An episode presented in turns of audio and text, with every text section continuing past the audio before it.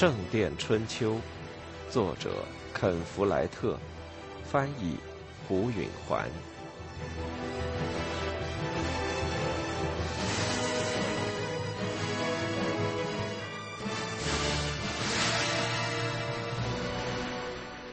二，收获节那天，有人看见杰克溜出了修道院。这件事本身不算严重违纪，但他先前已被多次抓住，而且这次他溜出去是和一位未婚妇女说话，这就使整个事情严重多了。第二天的例会上，讨论了他的违纪问题，最后决定对他实行软禁。这就是说，他不得离开修道院的回廊和地下室。每当他从一处地方到另一处地方时，要有人陪伴。他几乎没去注意，他完全被阿莲娜宣布的事情压倒了，其他的一切对他都无所谓了。即使他挨鞭挞，而不只是遭软禁，他会同样不以为然。不用说。他是不能再在大教堂工地上工作了。不过，自从阿尔弗雷德负责建造事务以来，他已经从中得不到多少乐趣。如今，他下午空闲时就用来读书。他的拉丁文有了长足的进步，他已经什么都可以读懂了，只是速度还比较慢。而由于大家认为他只是通过阅读来提高拉丁文水准，并无其他目的。他获准使用任何他喜欢的书籍。图书馆藏书虽然不多，但还是有些哲学和数学的书。杰克满怀热情地埋头苦读。他读到的书大多令人失望。教会系谱学中，竟是些早已辞世的圣徒表现的奇迹的重复记载和无穷尽的神学思考。第一部真正吸引杰克的书，叙述了创世到王桥修道院建立的全部世界历史。他读完后，觉得他了解了一切已经发生的事情。但过了一段时间，他就醒悟过来，那本书宣称叙述了所有的事件是难以置信的，因为世界各地无时无刻不在发生事情，而不仅仅限于王桥和英格兰。还有诺曼底、安茹、巴黎、罗马、埃塞俄比亚和耶路撒冷，所以作者遗漏的是相当多的。然而这本书还是给了杰克一种他从未有过的感觉。往昔如同一个故事，其中一件事导致另一件事，整个世界并非一个无边无际的奇迹，而是一个可以理解的有限的事物。更引人入胜的是那些难题。一位哲学家问道：“一个无力的人为什么能够利用一个杠杆来移动一堆沉重的石头？”这个问题以前从未让杰克觉得奇怪，但如今却折磨着他。他曾经在采石场待过好几个星期，他回想起当时，如果一块石头。用一根一英尺长的撬棍不能移动，通常的办法就是换两英尺长的撬棍。同一个人，为什么用一根短杠杆不能移动石头，却能用一根长杠杆来移动呢？这个问题又引起了别的问题。大教堂的建造者们用一个巨大的辘轳，把大块的石头和木材吊升到屋顶。绳端的重物是一个人用双手绝对举不起来的，但同一个人却能转动辘轳，绞着绳索把重物升起。这又是怎么办到的呢？这点思考在一段时间内分散了他的注意力，但他的思绪一次又一次的回到阿莲娜的身上。他会站在回廊里，面前的读经台上排开一部书。回忆起那天早晨在旧磨坊里，他怎么亲吻了她。他可以想起那次亲吻的每一个瞬间，从嘴唇最初的轻轻接触，直到他把舌头伸进他嘴里那种令人战栗的感觉。他的身体从大腿到肩膀全都紧压在她身上，因此他可以感到她的乳房到臀部的起伏曲线。那种记忆之强烈，此时就如重新经历了一次。他为什么变了呢？他依然相信那次亲吻是出于真情，而他事后的冷淡则是假意。他觉得他了解他，他有爱有欲，他浪漫而富于想象，并且还温馨，但他也蛮横轻率，并且学会了强硬。但她并非冷酷无情。为了金钱而嫁给一个他并不爱的人，不符合他的性格。他不会幸福，他会后悔，他会痛苦万状。他明白这个，而且在他的内心里，他也应该明白这个。一天，他待在读书室里，一个修道院的雇工扫完地，靠着扫帚休息。那人说。你们家有大喜事儿。杰克正在研究绘制在一张大羊皮纸上的世界地图，他抬头一看，那说话的人原是一个脾气古怪的老人，因为身体虚弱干不了重活他可能把杰克错当成别人。怎么了，约瑟夫？你不知道吗？你哥哥要结婚呢。我没有兄弟，杰克脱口而出，但他的心都冷了。哎呀，就是你的继兄，约瑟夫说：“我真不知道。”杰克不得不问清楚。他咬着牙说：“他要娶谁？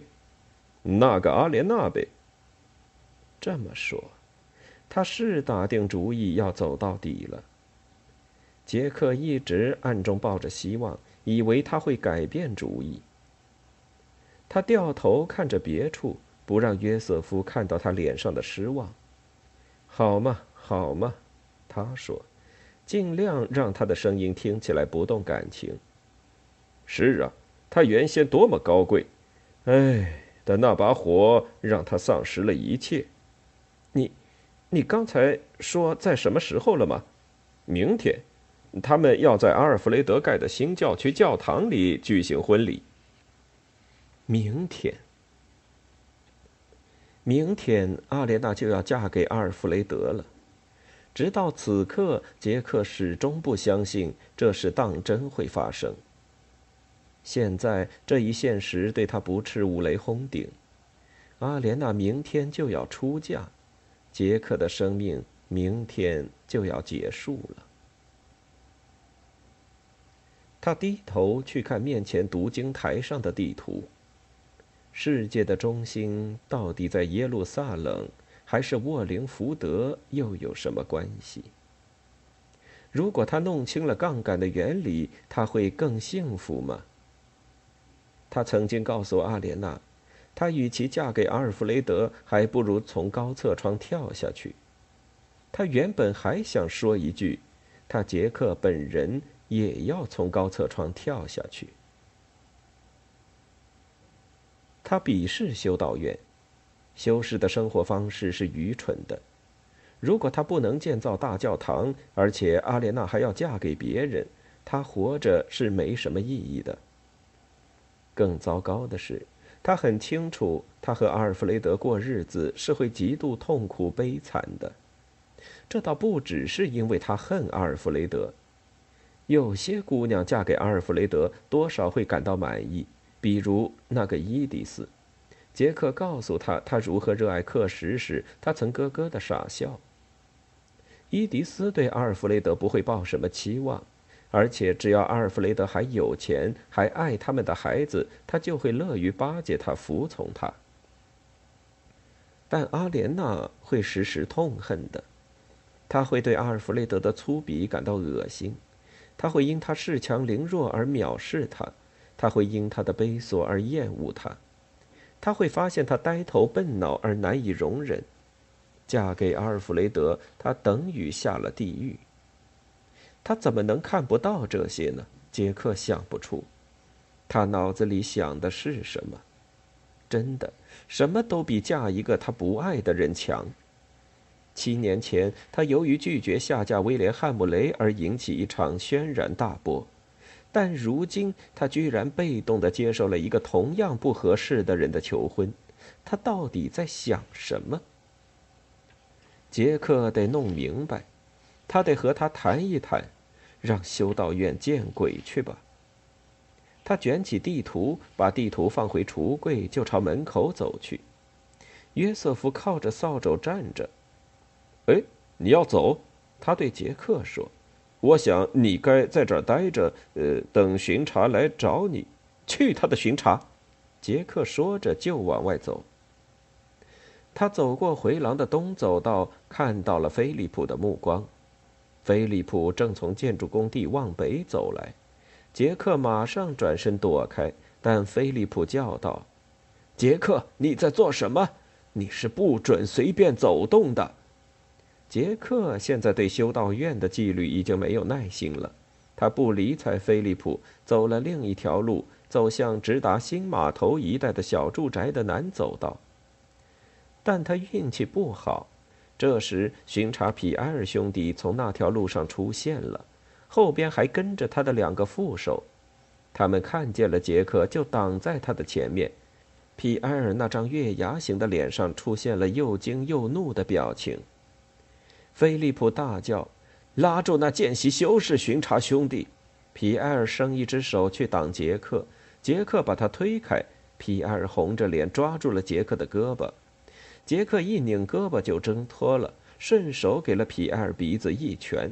皮埃尔大声叫，与其说是出于疼痛，不如说是出于气愤。这时，他的两名副手跳上去扭住了杰克。杰克发狂的挣扎，几乎就要挣脱。但这时，皮埃尔从那一拳中恢复过来，也加入进去。三个人一起把杰克按倒在地，让他再也动弹不得。他还继续扭动，心里十分气愤。这个修道院的胡说八道的家伙，竟然不让他去办一件真正重要的事，和阿莲娜谈话。他嘴里不断的说：“放开我，你们这些蠢货！”那两个助手坐在他的身上，皮埃尔站得笔直，用袍袖开着他流血的鼻子。菲利普来到了他的身边。杰克虽然气愤，还是看得出来菲利普也在生气。而且杰克还从来没见过他这么生气。我不会容忍任何人有如此行为，他用狮吼般的声音说：“你是一名见习修士，你得服从我。”他转向皮埃尔，把他送进管教室。不，杰克高叫着：“你不能！”我当然能，菲利普狂怒地说。管教室是寝室的地下室中一间没窗户的小屋，位于南端，紧靠着厕所。这里主要用来关押违法的人，等候送到修道院法庭审理，或转到下陵的郡守监狱。但有时也当作禁闭严重违纪，诸如与修道院雇工有不洁行为的修士的惩戒室。杰克怕的。倒不是这种不见天日的禁闭，而是他无法出去见阿莲娜。你不懂，他向菲利普吼叫：“我得和阿莲娜谈话。”他这么说可是最糟不过了。菲利普一发怒不可遏：“就是因为和他谈话，你才受到原先的处罚。”他气羞羞地说：“可是我必须谈，你唯一必须做的事。”是学会敬畏上帝和服从你的上司。你们不是我的上司，你们这些蠢驴，你们在我眼里什么都不是。放开我，你们这些该死的！把他带走！菲利普厉声说。这时，四下围起了一小群人，几名修士抓着杰克的胳膊和腿，把他抬起来。他像条咬了钩的鱼似的扭动着，但他们人太多。他简直不能相信，居然闹到这种地步。他们抬着他，他伸胳膊踹腿，沿着小路走到管教室的门口。有人打开了门，皮埃尔声音里充满报复的腔调说：“把他扔进去。”他们把他往里面一摆，再往前一抛，他在室中飞过，重重的落在石头地上。他不顾擦伤的身体已经麻木，立刻爬起来向门口冲去。就在他刚碰到门时，门已经给“砰”的一声关紧了，跟着沉重的铁栓“哐当”一响，从外面落了下去，钥匙在锁里转了一下。杰克用全力朝门撞着：“让我出去！”他歇斯底里的叫着：“我得治治她，嫁给他！让我出去！”外面没有声音。他不停的叫着，但他的要求变成了请求，声音也低了下来，像是哀鸣，最后成了敲语。因受挫而气恼的泪水淌出了眼睛。最后，他的泪水流干了，再也哭不动了。他从门口转过身，这间地下室还不是漆黑一团。门缝下面透过一点光，他勉强能看出周围。他用手摸着沿墙走着。他从石墙上的凿痕可以辨出来，地下室已经建成好几年了。这房门毫无特色，大约有六英尺见方，一个角落里有一根柱子，屋顶也是拱形。显然，这里曾是一个大房间的一部分。后来为了做浴室，才用墙隔断的。在一面墙上有一块空间，像是为窗户开的口子，但关得紧紧的，而且就算开着的话，也窄小的谁也无法爬过。石头地面湿漉漉的，杰克先觉察到一种不停的流动的声音，意识到是那条从磨坊经过修道院到厕所的水渠。它一定就在地下室的下面流过，这说明了为什么这里的地面是石头而不是夯土。他感到精疲力竭，他背靠墙坐在地上，盯着门下缝里透进的光，那光撩拨着他，向往着他要去的地方。他怎么会给关到这里的？他从来没相信过修道院。从没打算过把他的一生奉献给上帝，他并不真的信仰上帝。他之所以当了见习修士，是为了解决一个迫在眉睫的问题，是一条待在王桥的途径，以便能接近他所热爱的一切。他本来想，只要我想走，什么时候都能离开。但现在他确实想走了。比他一向所想象的都更想走，却走不成了。他被监禁在这里。他想，我从这里一出去，立刻就勒死菲利普副院长，哪怕事后为此受绞刑。由此，他开始思索，什么时候才会被释放？他听到晚餐的钟声响了。他们当然打算把他关上一夜，他们大概现在正商量他的事。那些最坏的修士会主张关他一星期。他甚至能看见皮埃尔和雷米吉乌斯在力主延迟纪律。另外，那些喜欢他的人则可能说一夜监禁就够了。菲利普会怎么说呢？他喜欢杰克，但这会儿他正在火头上。尤其是杰克说：“你们不是我的上司，你们这些蠢驴，你们在我眼里什么都不是。”菲利普会禁不住让那帮强硬派得以逞凶。唯一的希望是，那些人会主张把杰克立刻逐出修道院，因为在他们看来，这是更严厉的处分。这样的话，他或许能赶在婚礼之前和他说话。但杰克肯定，菲利普不会同意他们。菲利普会把驱逐杰克看作承认失败。门下的亮光越来越暗淡了，外面天黑了下来。杰克想不出囚犯们该怎么方便。地下室里没有罐子，忽略这些细节可不符合修士们的特点。他们笃信清洁，即使对待犯罪的人也不例外。他一英寸一英寸地重新检查地面，在靠近一个屋角的地方，他找到一个小洞，那地方的水声更响些。他猜想小洞是通到地下水渠的，这大概就是他的厕所了。他刚有了这一发现，小窗打开了，杰克一跃而起，窗台上放了一个碗和一块面包。杰克看不到放东西那人的脸，是谁？他说。我是不准和你交谈的，那人语调平平地说。不过杰克还是听出了他的嗓音，他是位叫卢克的老修士。卢克，他们说了要把我关在这儿多久吗？杰克叫嚷着，他还是重复着那条规定。我是不准和你交谈的，求求你，卢克，要是你知道，就告诉我。杰克请求着。顾不得他的口气听上去是多么低声下气。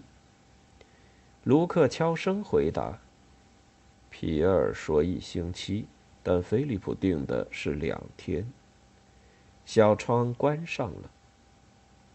两天，杰克绝望地说：“到那会儿，她已经嫁出去了。”再没回音了。杰克站着一动不动。两眼直愣愣地瞪着，在室内近乎漆黑一团的反衬下，透过门缝的光倒显得更亮了。有一阵儿他什么都看不见，后来他的眼睛适应了昏暗，接着眼中又涌出了新的泪水，眼前一片模糊。他躺在地面上，再也没什么可以做的了。他要在这里给锁到星期一。到了星期一，阿莲娜就成了阿尔弗雷德的妻子了，在阿尔弗雷德的床上醒来，身体里留下阿尔弗雷德的种子。想到这里，他感到一阵恶心。周围很快便一片漆黑，他摸索着到了窗台，从碗里喝了一口，里面全是白水。他掰了一小块面包放进嘴里，但他并不饿。几乎咽不下去。他把剩下的水全喝光了，就又躺下。他没有睡着，只是进入了一种朦胧状态，如同在梦境或幻觉之中。他在恍惚之中再次经历了去年夏天他和阿莲娜一起度过的那些星期日的下午。当时，他给他讲那爱恋着公主的护从去寻找长着宝石的葡萄藤的故事。子夜的钟声把他从瞌睡中惊醒，他现在已习惯了修道院的作息时间，半夜总是醒得明明白白的。不过下午他总要睡一会儿，尤其是午饭吃了肉的话。修士们这时该起床，排队从寝室到教堂去了。他们就在他的头上，但他听不见任何声音。地下室是隔音的。似乎很快就响起了赞美歌的钟声。其实这要在半夜之后一段时间。时间过得好快，实在太快了。天亮以后，阿莲娜就要出嫁了。半夜过后，她虽然悲痛欲绝，还是。睡着了。她是给惊醒的，地下室里有人待在她的身边，她害怕了。屋里伸手不见五指，水声似乎更响了。是谁在那儿？他用颤抖的声音问。是我，别怕，母亲。他几乎开心的要晕倒。你怎么知道我在这里？老约瑟夫来告诉我的。发生了什么事？他用平常的嗓门说：“轻点，修士们会听见你的。他们听不见，你可以在这里唱，在这里喊，上面都听不见。我知道，我这么做过。”他满脑子疑问，一时竟不知从何问起。你是怎么进来的？门开着吗？他朝他移过去，双手伸在前面摸着。哦，你浑身都湿了。水渠就在这下边流过，地面上有一块石头是松的。你怎么知道？你父亲在这间地下室过了十个月。他说，他的声音中有着岁月的煎熬。我父亲，这间地下室，十个月，他就是在那时候给我讲了这些故事。可他为什么给关在这儿呢？我们一直都没弄清楚。他愤愤地说：“他是给绑架的，或者说是给逮捕的，他自己也说不清。在诺曼底，然后给带到这里来。他不会讲英语或是拉丁语，也不知道这里是什么地方。他在马厩里做了一年左右的工，我就是这么认识他的。”他的声音由于悲痛而变得轻柔。我对他一见钟情。他是那么温文尔雅，看上去是那么担惊受怕和郁郁寡欢，但他唱起歌却像一只鸟。有几个月没人搭理他，我和他讲了几句法语，他高兴极了。我想他就是因为这个才爱上我的。这时他气的声音又强硬起来。过了一段时间，他们就把他关进了这间地下室。就在那时候，我发现了进来的途径。杰克忽然想到，他一定就是在这冰冷的石地上怀上的。这想法让他很久。他庆幸屋里太黑，他和母亲谁也看不见谁。他说：“不过我父亲应该做过什么事才会给抓起来？他想不出什么事。最后他们造出了一份罪名，有人给了他一只镶宝石的杯子，告诉他他可以走了。”刚走出一两英里就被逮捕，指控他偷了那只杯子，他们为此绞死了他。他哭了起来。谁干的？下里的郡守，王桥的副院长。问题不在于是谁。我父亲的家呢？他总该有父母和兄弟姐妹。不错，他是有个大家庭，在法兰西。那他为什么不逃跑回那儿去呢？他试过一次，他们抓住了他，把他带回来。从那时起，就把他关进这间地下室了。当然，他还可以再跑，因为我们已经找到了逃离这里的途径。但是他不认识回家的路，又一句英语也不会说，而且还身无分文。他逃脱的希望很小。不过他无论如何也该试一试的。这是我们现在的后话了。但当时我们绝没想到，他们真的会绞死他。杰克伸出双臂搂住他，安慰他。他浑身湿透，冷得直抖。他需要从这里出去才能弄干爽。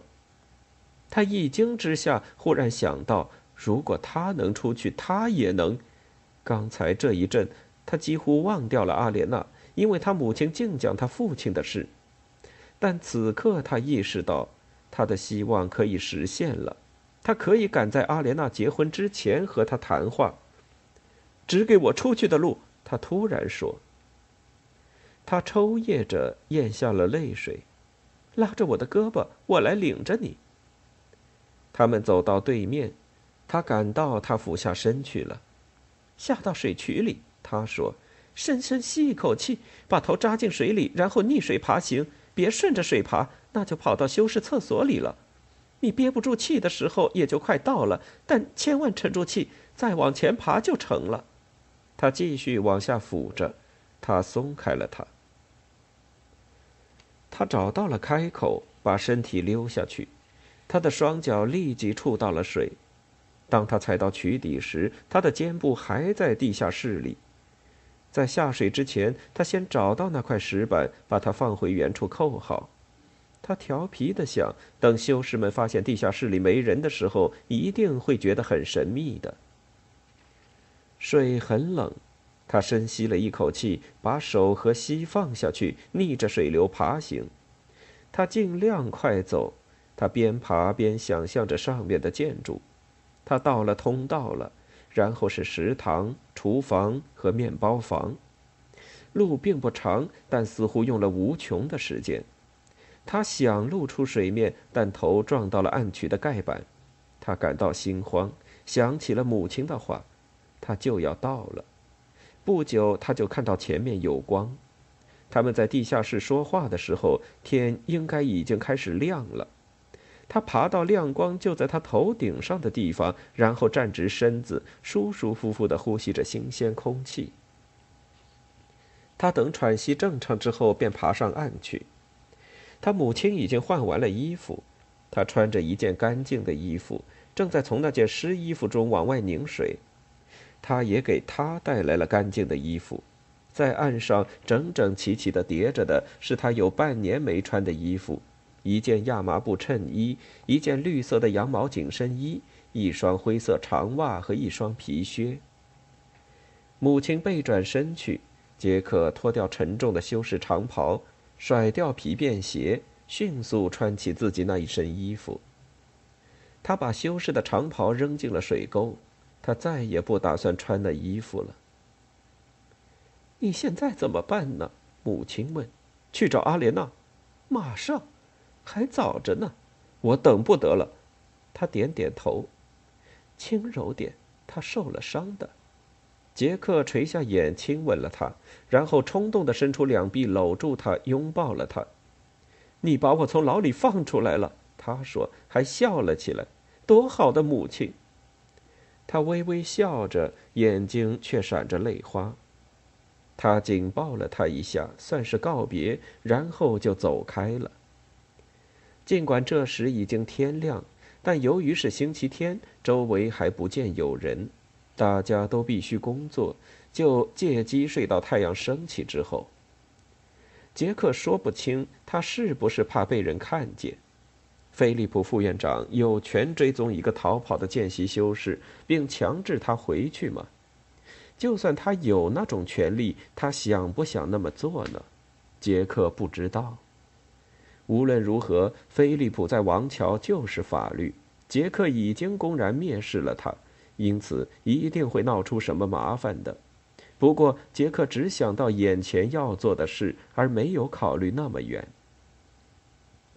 他到了阿莲娜的小屋跟前，他忽然想到理查也许会在里边。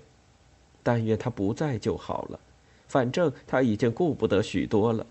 他走上前去，轻轻地敲起门。他侧着头聆听着，里面没有动静。他又敲了几下，这次敲得响了些，终于有了回应。里面有人移动，草飒飒地响起来。阿莲娜，阿莲娜，他压低声音叫道。他听到他来到门口，一个惊吓的声音说：“谁？开门呐！”是谁？是我，杰克。杰克。有一阵停顿，杰克等待着。